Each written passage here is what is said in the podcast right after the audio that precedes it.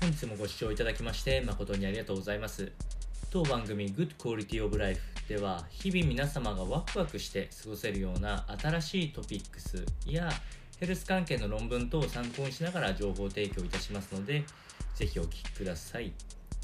えー、本日はですね、ヘルス関係のお話の中でも基本的な用語の再確認といたしまして、えー、ホメオスタシスという言葉があるんですけれども、これの基礎について、えー、説明をしていきたいと思います。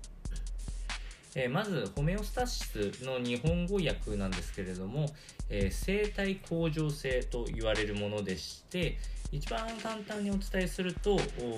体内環境が変化しても、えー、体内の中にある環境自体を一定に保とうとする働きのことをホメオスタシスと言います。簡単な例でお伝えしますと、おまあ、体の体温はある程度大体一定になってるかと思うんですけれども、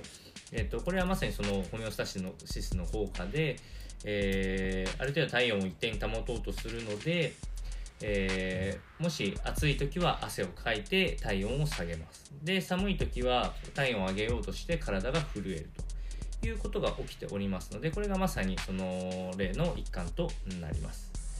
で、これを踏まえた上で、えー、ホメオスタシスはあバランスで成り立っておりまして、えー、大きなところで言うと自律神経、まあ、これは体の働き全体を調整するものであって、免疫力、これは外部からの侵入する異物から守る働き、この2つを、えー、大きく司っておりまして、それを支える形で内分泌、ホルモン分泌を、えー、サポートするというような形で、えー、このホメオスタシスは3つで構成されていると。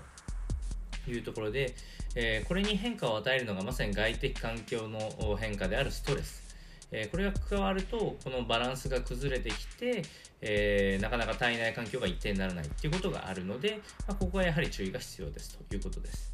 で、このホメオスタシスをある程度こういい環境で維持させるためには、やはり質の高い睡眠があ改善できる点が多いですよっていうことが、あえー、記事に、え、書かれておりますというとこですね。で、え、やはり時には、えー、休息も体づくりでは大切になってくるよというお話になってきますので、そういうことも忘れずにぜひ、えー、この寒い時期、体崩しやすいと思うんですけれども、ぜひ体づくりに、え励んでみてはいかがでしょうか。それでは本日の内容は以上となります。この番組の内容が少しでも面白いな、気になるなと思っていただいた方は、ぜひ、えチャンネル登録をよろしくお願いいたします。それでは次回の放送でお会いしましょう。本日もご視聴いただきまして誠にありがとうございました。